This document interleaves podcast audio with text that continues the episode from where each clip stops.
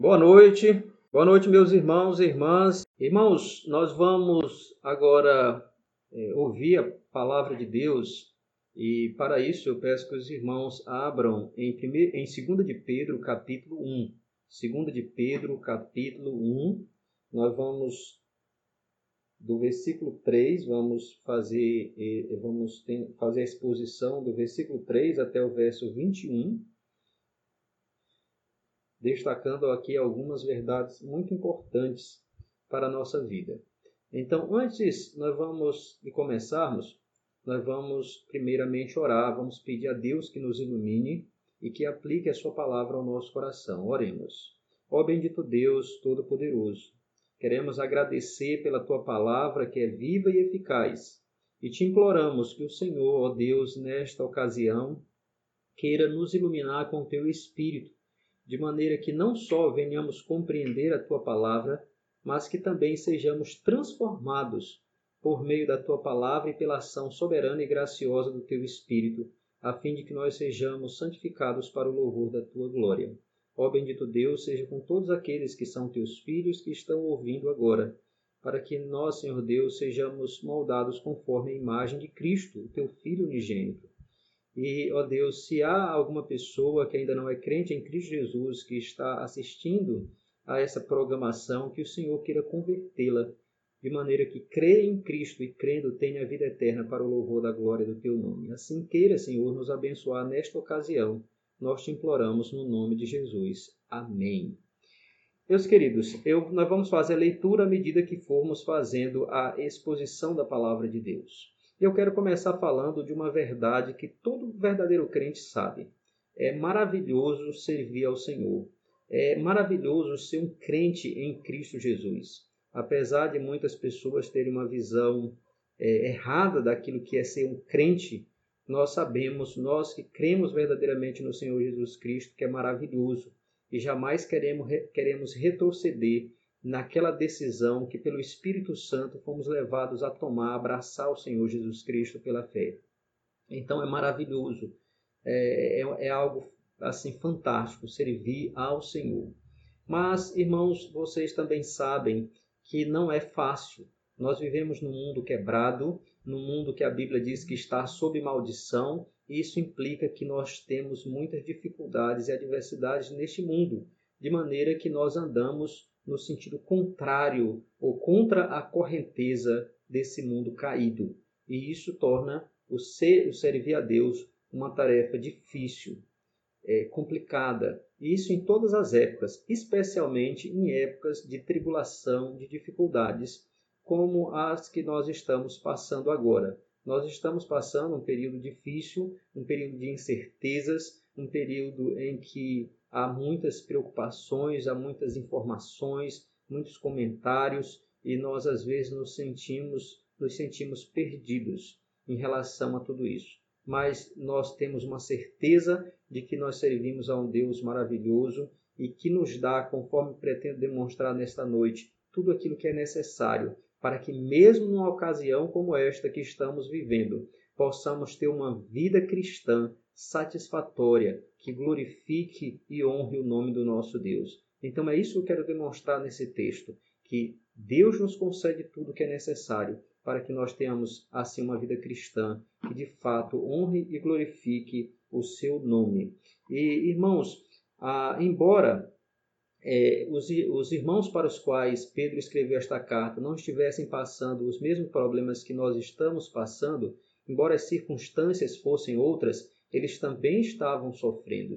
sofrendo. Se vocês lerem a carta, uma carta pequena que só tem três capítulos, vocês vão perceber que o maior problema que eles enfrentavam ali era a presença, a existência de falsos mestres que faziam coisas inconvenientes, que zombavam da fé deles e que muitas vezes eh, criticavam esses irmãos. Então eles estavam passando um momento realmente difícil mas o apóstolo Pedro, ele começa a sua carta já mostrando para esses irmãos que apesar da adversidade, que apesar da presença desses falsos mestres, eles podiam viver e deveriam viver uma vida que glorificasse a Deus. Isso serve também para nós. Nós estamos passando por um momento de dificuldades, mas a palavra de Deus nos dá nos dá o conhecimento daquilo que Deus tem nos fornecido em Cristo, tem nos dado em Cristo, para que nós possamos glorificar a Deus em todas as circunstâncias. Então, eu gostaria de,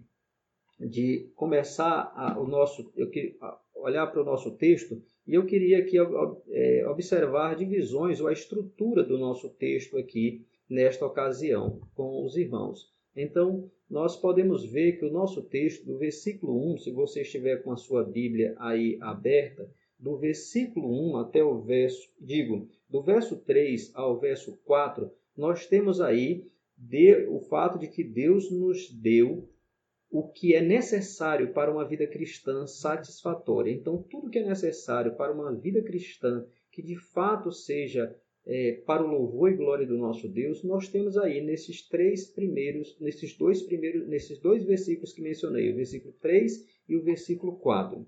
Do versículo do versículo 5 até o versículo 11, nós temos uma outra realidade importante aqui, que é o fato de que Deus nos responsabiliza por termos ou para termos uma vida de é uma vida satisfatória, uma vida cristã satisfatória. Então, só para colocar a coisa de forma ordenada. Então, Deus nos dá tudo aquilo que é necessário para que tenhamos uma vida satisfatória. Ele nos responsabiliza, ou seja, nos chama a responsabilidade para termos uma vida satisfatória, uma vida cristã. E por fim, ele mostra, o texto aqui nos mostra que o Senhor Deus deu aos seus aos pastores, aos ministros do evangelho, aos pastores do, do seu rebanho, uma tarefa para exatamente que a igreja tenha essa vida cristã satisfatória.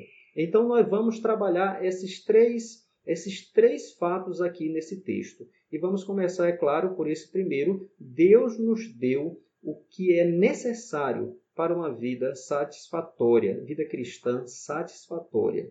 E aí eu quero ler com vocês os versos 3 e 4, que dizem assim: é 2 de Pedro, 2 de Pedro, capítulo 1, a partir do verso 3, 3, versos 3 e 4, que dizem: Visto como pelo seu divino poder nos têm sido doadas todas as coisas que conduzem à vida e à piedade, pelo conhecimento completo daquele que nos chamou para a sua própria glória e virtude pelas quais nos têm sido doadas as suas preciosas e muito grandes promessas, para, para que, por elas, vos torneis coparticipantes da natureza divina, livrando-vos da corrupção das paixões que há no mundo.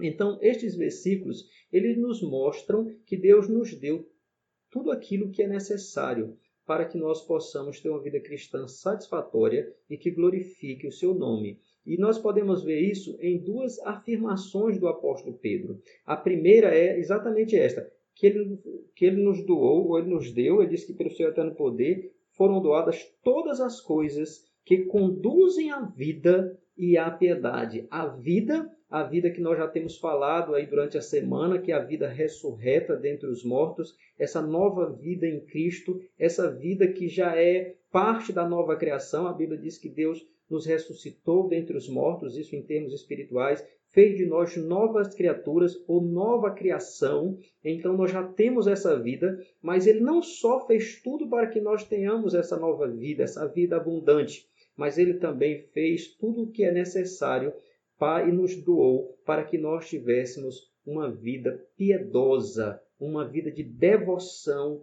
de dedicação a Ele. Então, está dizendo aqui exatamente isso, que todas as coisas, então nada fica de fora. E por outro lado, ele fala que ele nos doou, ele nos deu as suas preciosas e muito grandes promessas. Então, todas as coisas que são necessárias para uma vida piedosa e todas as promessas preciosas do nosso Deus ele nos deu para que nós tenhamos assim uma vida cristã satisfatória. E observem comigo, que coisas, que coisas seriam essas? Quando ele diz todas as coisas que conduzem à vida e à piedade, que coisas são essas? Ele nos deu o seu Espírito, o Espírito que nos deu vida em Cristo Jesus, que nos ressuscitou dentre os mortos, o Espírito que nos regenerou. A Bíblia até diz lá O apóstolo Pedro, escrevendo a Tito, diz que nós fomos salvos não pelas nossas obras, mas pelo lavar regenerador e renovador do Espírito Santo. Então, ele nos deu o seu Espírito que habita em nós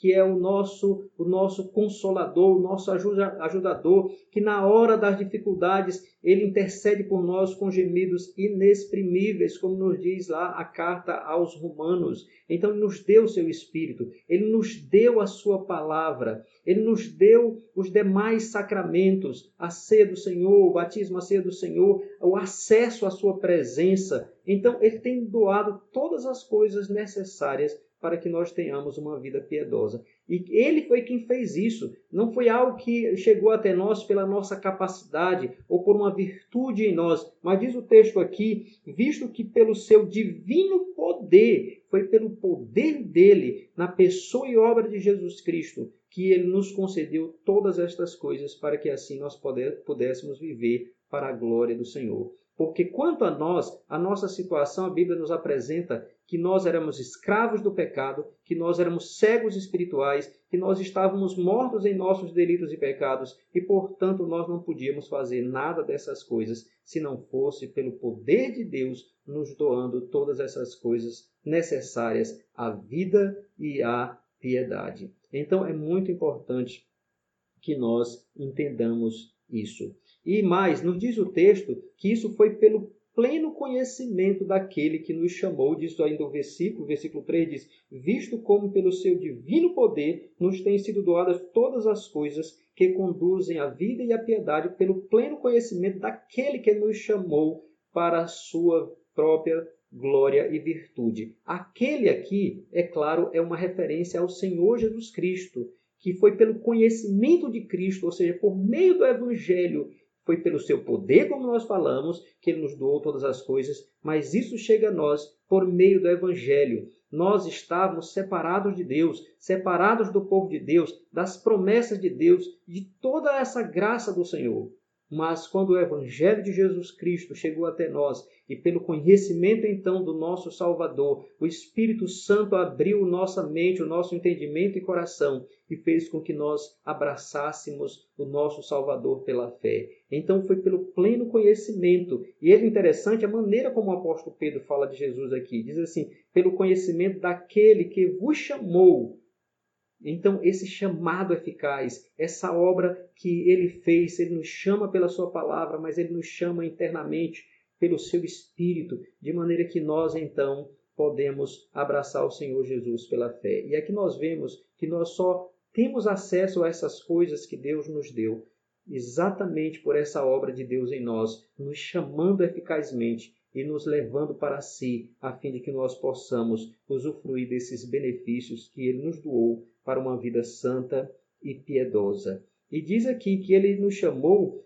para a sua própria, foi com um propósito, para a sua própria glória e virtude. Glória aqui, a glória de Cristo e virtude de Cristo. Glória significa o peso da soma total dos atributos dele. Então pense em Jesus Cristo como onisciente, onipotente, onipresente. Ah, então Pense nele, na sua divindade, pense nele também na sua excelência moral. Então ele não tem parte no pecado. Então a soma de tudo isso é a glória do nosso Senhor. Então ele nos chamou para a sua glória e diz virtude. Virtude aqui significa a sua excelência moral. Ele não tem parte com o pecado. Ele é perfeito em santidade.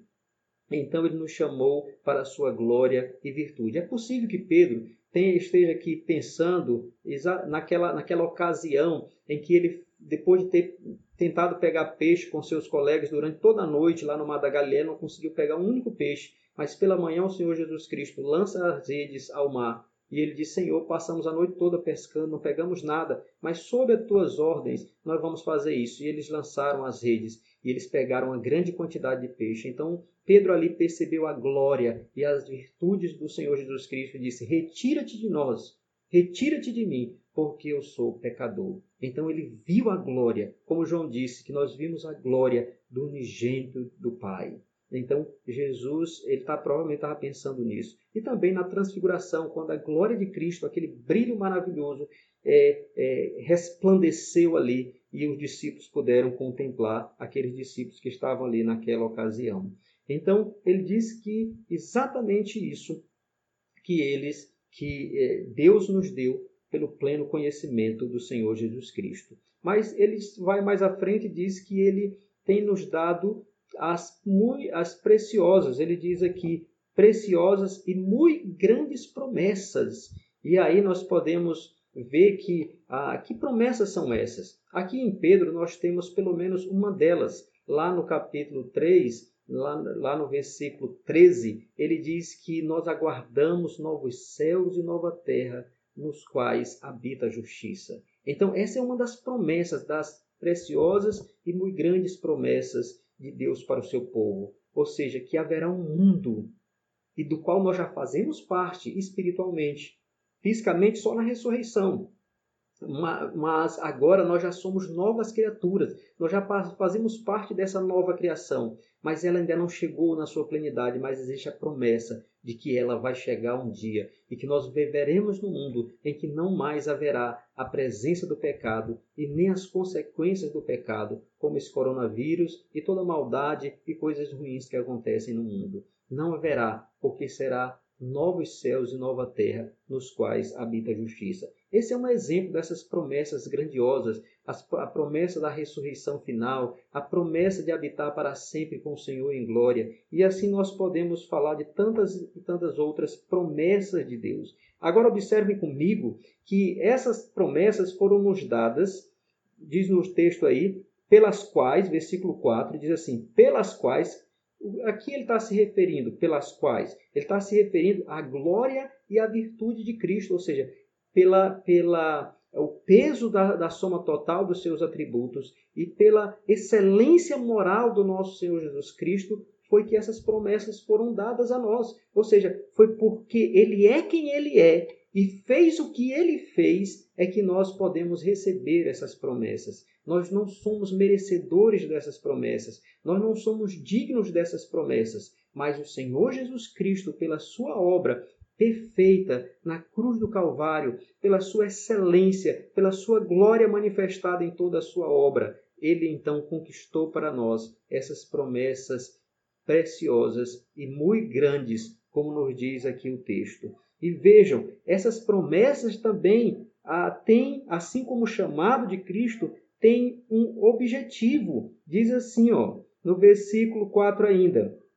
Diz assim: pelas quais nos têm sido doadas suas preciosas e muito grandes promessas, para que por elas vos torneis participantes da natureza divina, livrando-vos da corrupção das paixões que há no mundo. Então, o que ele está dizendo é que, que, é, que ele, essas promessas foram nos dadas para que nós nos tornemos participantes da natureza divina. O que significa isso? Significa que ele, essas promessas foram, foram dadas a nós para que o nosso caráter, para que o nosso ser fosse moldado conforme o caráter de Deus, conforme o caráter do nosso Pai Celestial, conforme a, a, o varão perfeito que é o Senhor Jesus Cristo ou seja, para que nós sejamos santos como ele é santo.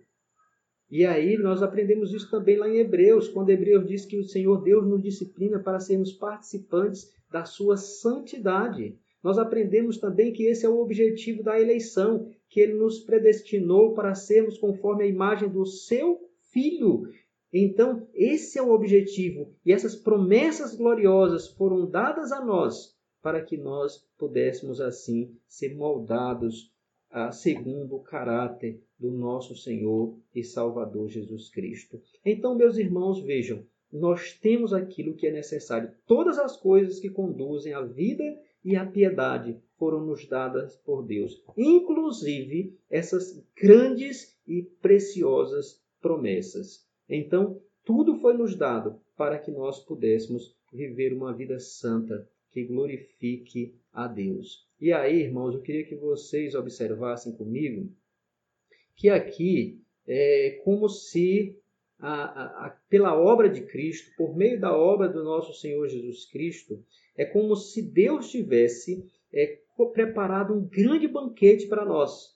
Pense aí numa mesa grande e uma mesa extensa, cheia das mais deliciosas comidas, os mais deliciosos manjares. Deus deu tudo o que é necessário. Ele colocou, tá, o banquete está posto. Então, o que falta? Então, se ele nos deu tudo o que é necessário para uma vida piedosa e santa, por que muitas vezes a nossa vida não corresponde a essas dádivas? E é isso nos leva então ao nosso segundo ponto. Porque no nosso segundo ponto, ou segundo fato aqui a ser destacado no nosso texto, nós vemos que Deus nos responsabiliza por termos uma vida cristã satisfatória, ou seja, ele nos dá todas as coisas, mas ele também coloca a responsabilidade sobre nós, dizendo: vocês devem participar disso, vocês devem se apropriar disso, vocês devem recorrer a isso que eu dei a vocês. Então, observem aí comigo, do versículo 5 ao verso 11, que vai dizer assim: ó, Por isso mesmo, vós, reunindo toda a vossa diligência, associai com a fé a virtude, com a virtude o conhecimento, com o conhecimento o domínio próprio, com o domínio próprio a perseverança, com a perseverança a piedade, com a piedade a fraternidade, com a fraternidade o amor. Porque estas coisas, existindo em vós e em vós aumentando, fazem com que não sejais nem infrutíferos, nem nem nativos, nem frutíferos no pleno conhecimento de nosso Senhor Jesus Cristo. Pois aquele a quem estas coisas não estão presentes é cego, vendo só o que está perto, esquecido da purificação dos seus pecados de outrora. Por isso, irmãos, procurai com diligência cada vez maior confirmar a vossa vocação e eleição, porquanto procedendo assim não tropeçareis em tempo algum, pois desta maneira é que vos será amplamente suprida a entrada no reino eterno de nosso Senhor e Salvador Jesus Cristo. Então, observem como Deus nos chama aqui, pela Sua palavra, à responsabilidade. Pedro chama os seus leitores à responsabilidade, ou seja, eles são responsáveis por ter uma vida santa e piedosa. Ele diz assim, veja que ele começa dizendo, ele dizendo aqui no versículo 5: Por isso mesmo vós reunidos, ou seja, porque Deus nos deu todas essas coisas, agora nós devemos ser diligentes e o interessante é que ele usa duas palavras aqui que são palavras que enfatizam a necessidade de sermos diligentes, de nos empenharmos e de nos esforçarmos em nos apropriarmos daquilo que Deus tem nos dado. Ele diz assim, ó, reunindo, e aqui essa palavra reunindo tem a ideia de, de uma coisa em excesso, reunindo toda a vossa diligência. Olhem aí, versículo 5.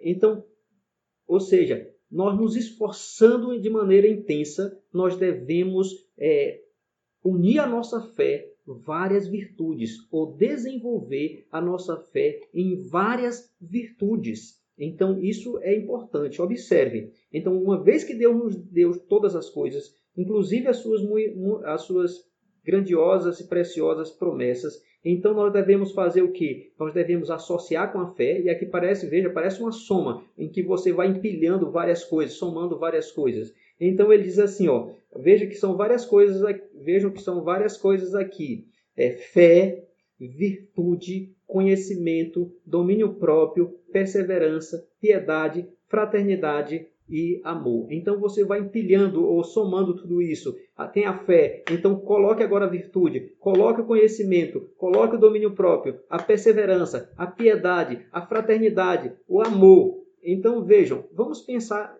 em cada uma dessas coisas rapidamente. Fé, todos nós que cremos verdadeiramente no Senhor Jesus Cristo, sabemos, sabemos que fé não é simplesmente saber que uma coisa existe, ou entender e estar certo que ela existe, mas significa você confiar, na, confiar e, e, depender disso. Ou seja, a nossa fé em Cristo não significa apenas entender que Ele veio aqui a esse mundo, que Ele fez a obra que Ele fez, mas significa que nós confiamos nele para a nossa salvação e que essa confiança nos leva a nos comprometer com Ele a ponto de obedecermos.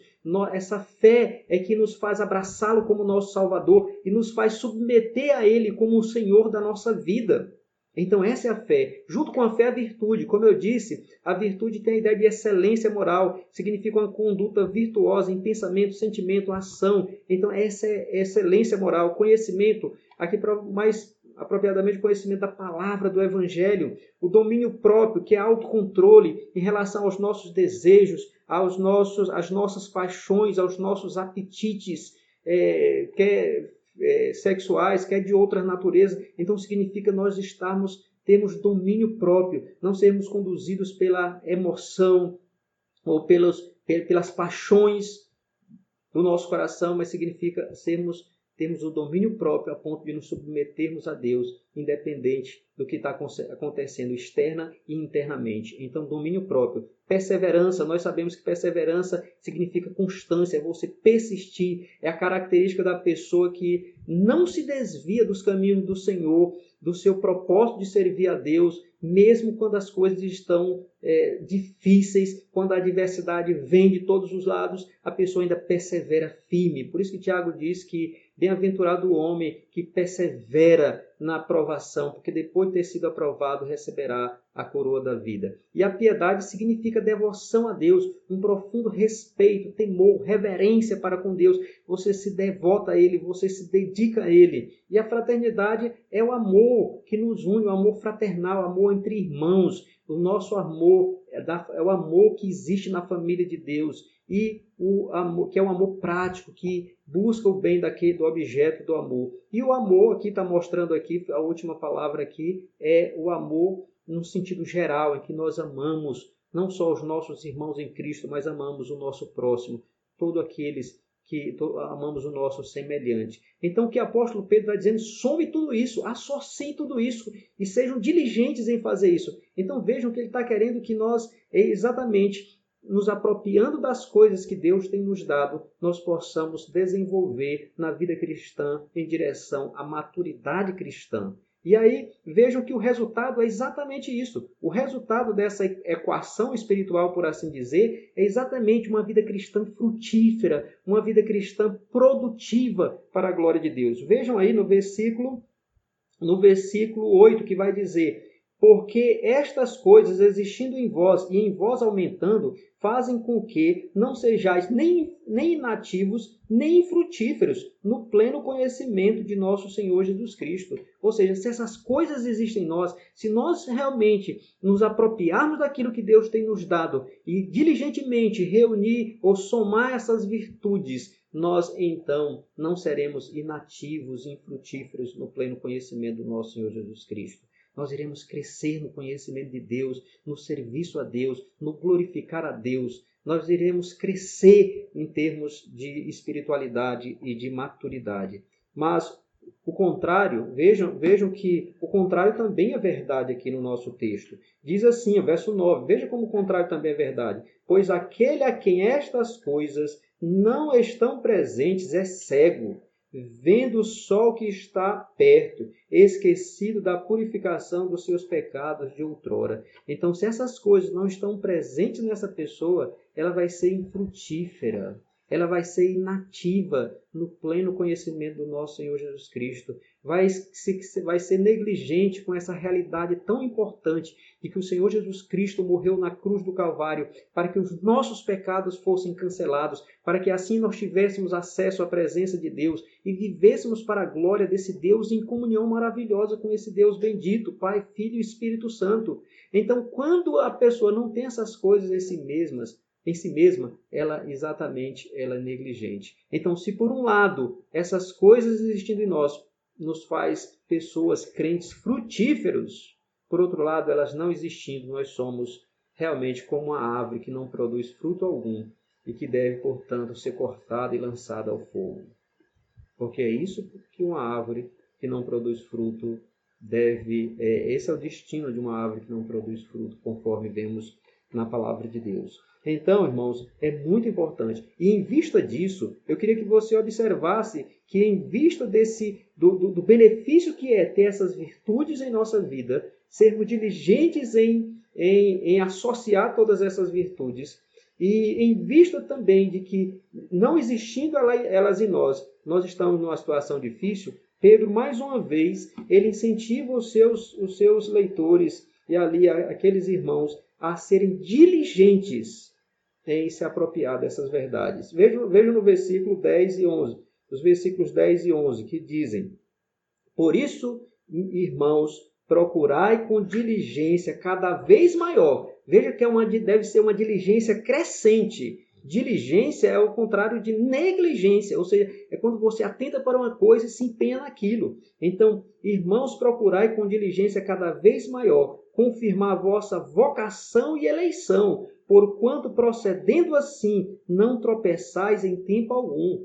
Vejam, existem dois fatos aqui. O fato de que nós fomos chamados, nós que cremos no Senhor Jesus Cristo, nós fomos chamados pelo Evangelho, pelo Espírito Santo, de uma maneira eficaz, de maneira que nós abraçamos o Senhor Jesus Cristo. Tem uma outra realidade aqui, que é o fato de que Deus nos escolheu em Cristo antes da fundação do mundo, mas essas coisas, elas devem se evidenciar na nossa vida através de uma vida diligente em se apropriar de tudo aquilo que Deus tem nos dado, em associar todas essas virtudes para que nós tenhamos uma vida satisfatória para a glória do nosso Deus, em todas as circunstâncias, inclusive agora, nesse momento pelo qual nós estamos passando. Então ele diz assim, inclusive que se nós fizermos assim, não tropeçaremos, não tropeçaremos, tropeçar significa cair no pecado, cair no pecado, não tropeçaremos em tempo algum. Ou seja, se assim nós fizermos, nós não viveremos no pecado. É o que ele está dizendo. E aí observem que ele diz assim, ó: pois desta maneira é que vos será amplamente suprida a entrada no reino eterno de nosso Senhor Jesus Cristo. Olha que coisa interessante. Ele diz que é exatamente assim, dessa maneira, que a a entrada no reino de Deus será largamente, vamos dizer assim, aberta para que nós possamos entrar no reino eterno. Nós sabemos que o reino de Cristo já está presente. Jesus disse: se eu expulso é, de, de, é, demônios pelo poder de Deus, é chegado sobre vós o reino de Deus. Então, quando Cristo veio, ele estabeleceu o reino de Deus.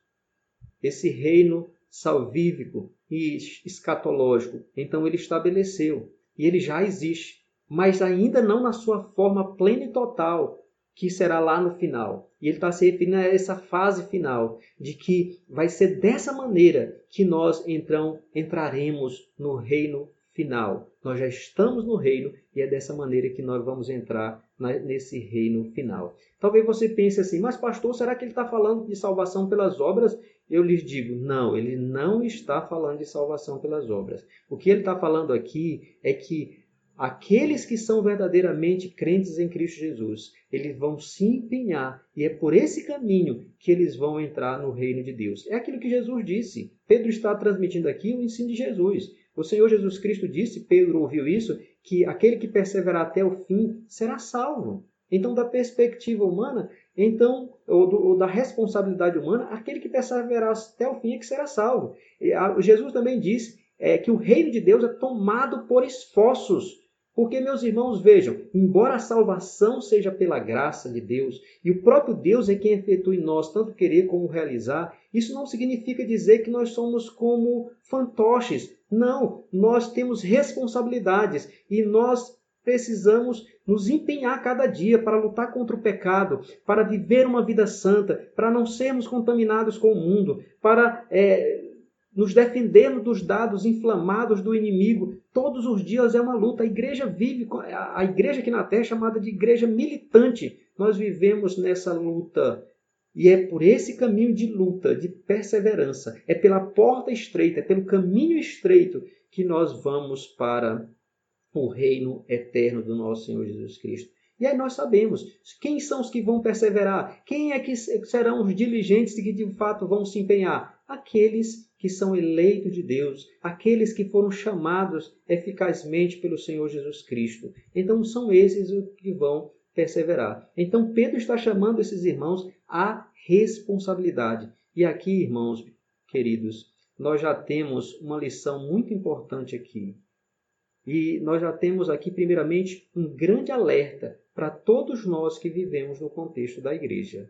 Todos nós que professamos a nossa fé e fomos batizados. Porque aqui nós temos um alerta. Não é simplesmente ser membro de uma igreja.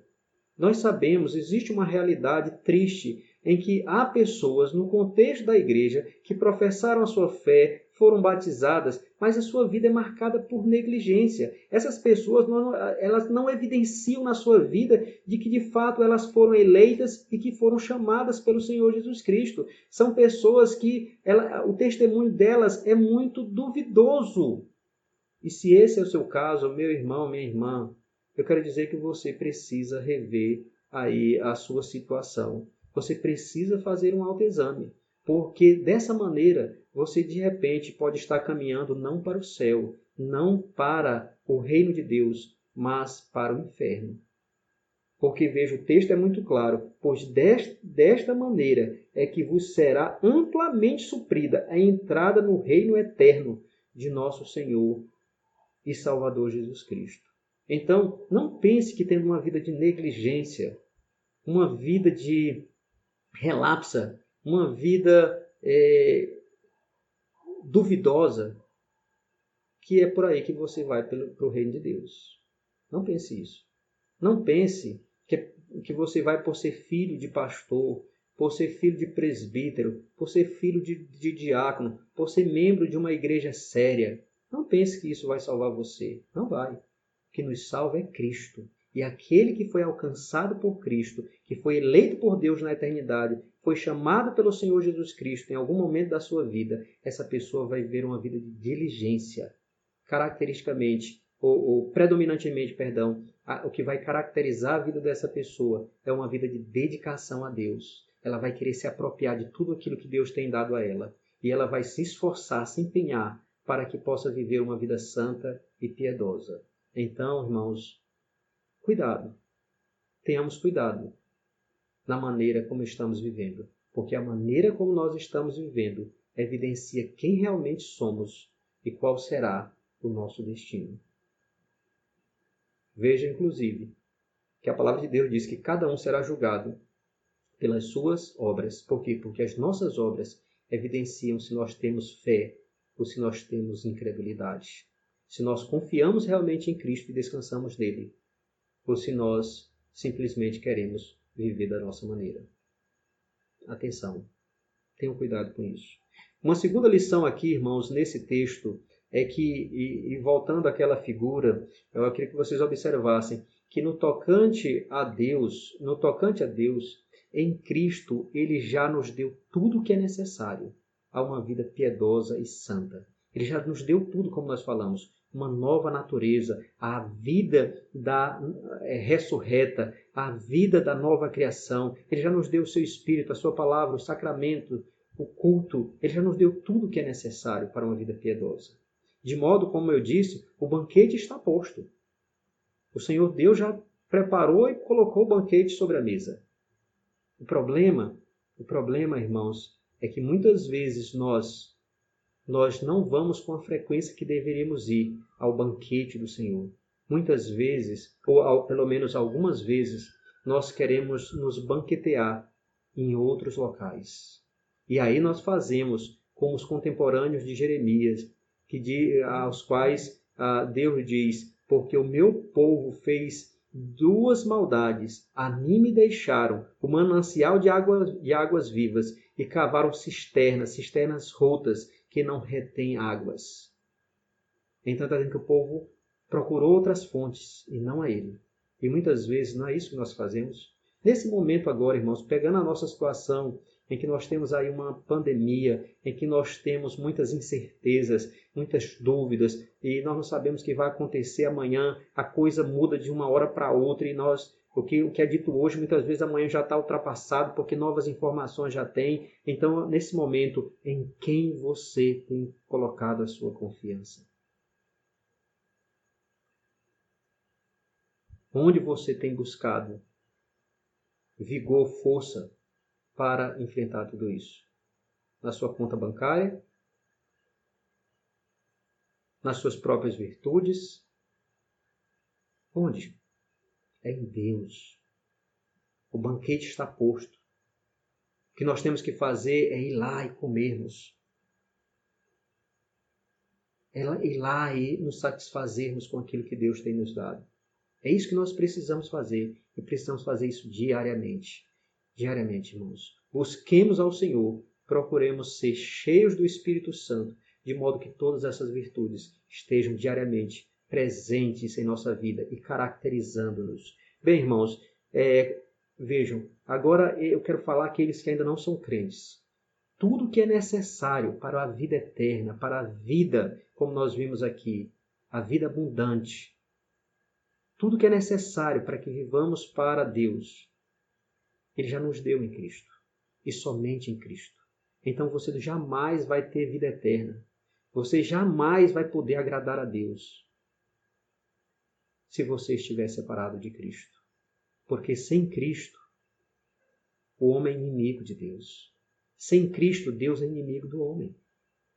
A palavra de Deus nos diz lá em Efésios capítulo 2 que Jesus é a nossa paz, porque ele nos reconciliou com Deus por meio da sua cruz. Na cruz, o Senhor Jesus Cristo eliminou aquilo que nos separava de Deus, o pecado. E só Ele então pode nos conduzir a Deus. Então arrependa-se dos seus pecados, creia em Cristo e se aproprie de tudo que Deus providenciou para que pecadores como eu e vocês pudéssemos viver uma vida, termos a vida eterna e pudéssemos viver de uma maneira a glorificar e engrandecer o seu nome. Por fim, irmãos, eu quero destacar aqui um terceiro elemento nesse processo. Porque eu disse, veja, o Senhor Deus já nos deu tudo, como um anfitrião que coloca o banquete sobre a mesa, está lá as mais deliciosas comidas, e aqui estão os convidados, somos nós. E nós devemos ir lá e nos apropriar, mas tem ainda nesse processo mais alguém. E aí, de maneira rápida, eu quero passar aqui para os versículos seguintes. eu quero fazer isso de forma rápida, porque eu quero mostrar aqui que Deus deu a, a missão aos pastores, deu uma missão aos pastores para que a igreja tenha uma vida cristã satisfatória. Essa é a missão dos pastores, é conduzir o povo de Deus a uma vida satisfatória. Essa é a minha missão, é a missão do presbítero Kleber, presbítero Rodrigo, presbítero Denilson e todos aqueles que são pastores, ministros e presbíteros. A nossa responsabilidade é essa, é conduzir o povo de Deus a uma vida satisfatória, nós mesmos servindo como exemplos. Observem, eu queria que vocês vissem que Pedro vai falar sobre isso.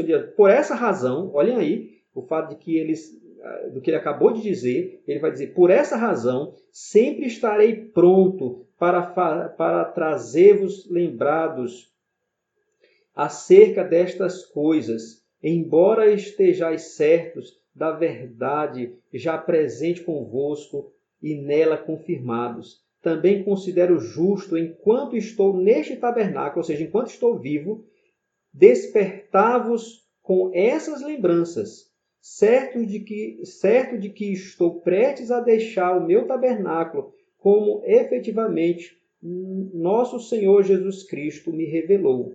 Mas de minha parte esforçar-me-ei diligentemente por fazer que a todo tempo, mesmo depois da minha partida, conserveis lembrados, perdão, conservei lembranças, lembrança de tudo então, o que ele está tá dizendo aqui para esses irmãos é que, da parte dele, ele vai fazer tudo para que esses irmãos é, se lembrem dessas verdades maravilhosas. Se lembrem, se lembrem dessas verdades, não se esqueçam jamais, para que eles possam viver assim uma vida santa. E ele fala uma coisa muito interessante: ele diz que estava sabendo que estava para morrer, conforme Jesus tinha revelado para ele, isso está lá em João capítulo 21. Mas ele diz que mesmo depois, ele ia trabalhar de tal maneira durante a sua vida, de modo que mesmo depois da sua morte, eles ainda pudessem lembrar dessas verdades. E é claro, isso aconteceu. Ele escreveu, inspirado pelo Espírito, duas cartas ao apóstolo Pedro, de maneira que isso é uma constante lembrança para o povo de Deus e mostrando o seu papel pastoral, de que ele não ia deixar o rebanho se esquecer dessas verdades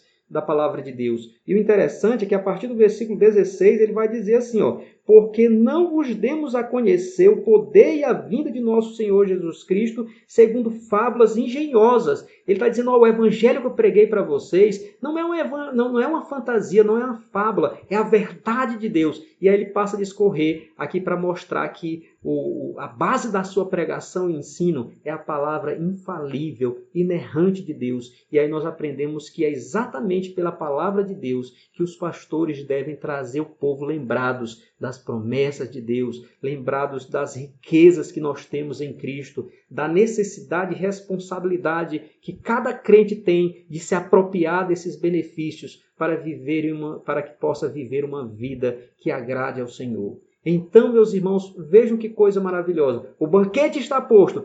Os, todos os crentes são os convidados. Todos nós devemos participar. O Senhor nos chama para que participemos.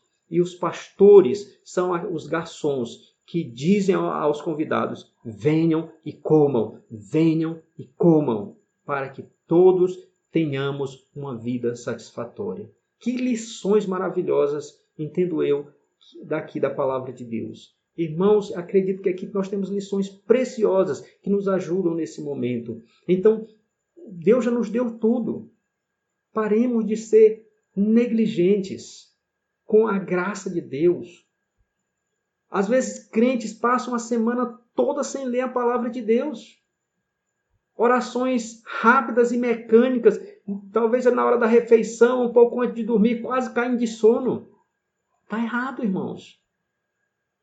O Senhor Jesus Cristo, ele fez tudo. Deus nos deu tudo por meio de Cristo e Cristo foi plenamente diligente em fazer toda a sua obra para que nós tivéssemos acesso a essa riqueza, a todas essas maravilhas, a todas essas promessas. E agora, irmãos, nós devemos nos apropriar delas com diligência, com empenho, com esforço, caminhando juntos para o reino eterno do nosso Senhor Jesus Cristo.